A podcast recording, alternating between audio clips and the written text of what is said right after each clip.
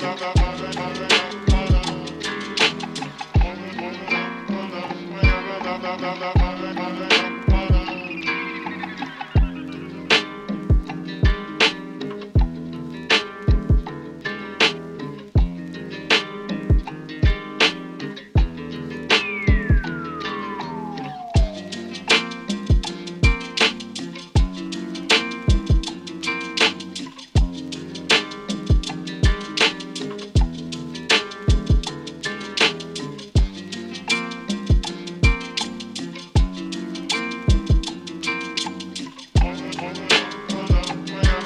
da da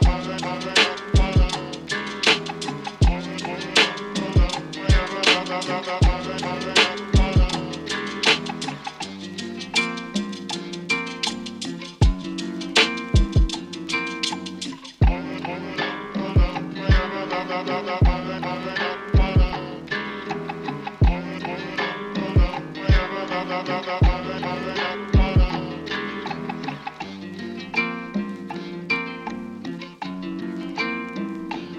sem longe como lembrança de um lugar.